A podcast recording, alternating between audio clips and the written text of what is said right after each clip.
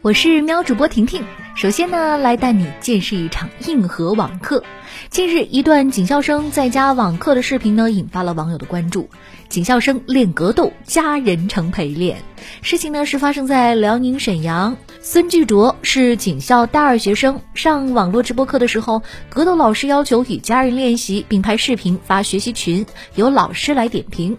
孙巨卓说：“视频中是我们学校格斗课基础的一种摔法，和家人练格斗既能够提高技巧、扎实基础，欢乐在于面对我们的家人，一家人和乐的感觉。”网友调侃：“终于可以正大光明的撂倒老爸了。”网课上线以来，怎么提高孩子们线上参与的积极性？老师们也是煞费苦心呐。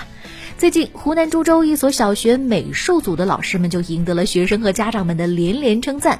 他们布置了一项特别的作业：找一幅名画，真人模仿名画里的人物造型、动作、神情，然后将对比照片展示出来，既打破了非常时期的沉闷，也增进了家庭间的亲子互动。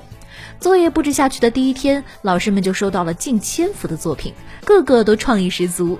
有家长评价，在足不出户的情况下就长了见识，参观了一场世界名画展览，太棒了。最近一段时间，我们听到用到最多的一个词，非口罩莫属了。有些朋友呢，还挺喜欢戴口罩的，说可以不用化妆就能出门了。有些朋友甚至觉得戴上口罩的自己更好看了。那口罩对颜值的影响有多大呢？为什么会有人觉得戴口罩会变好看呢？东京立正大学的心理学教授内藤宜人回答了这个疑问。他表示，关于这个现象最常见的心理解释是完形心理，或者是空想性测试。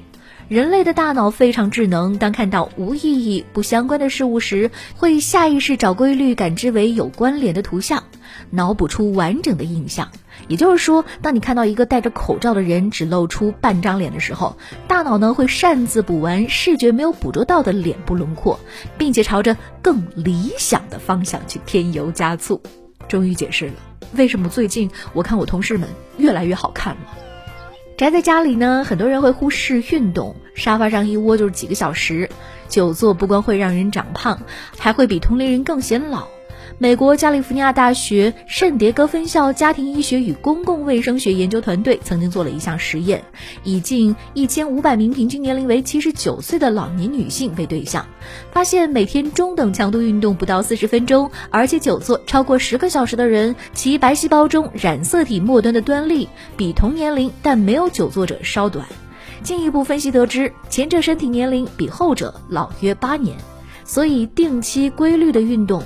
一定程度上可以抵抗生理性衰老，延长寿命。快运动起来吧！那好了，今天喵新闻就这样，我是婷婷，明天见喽。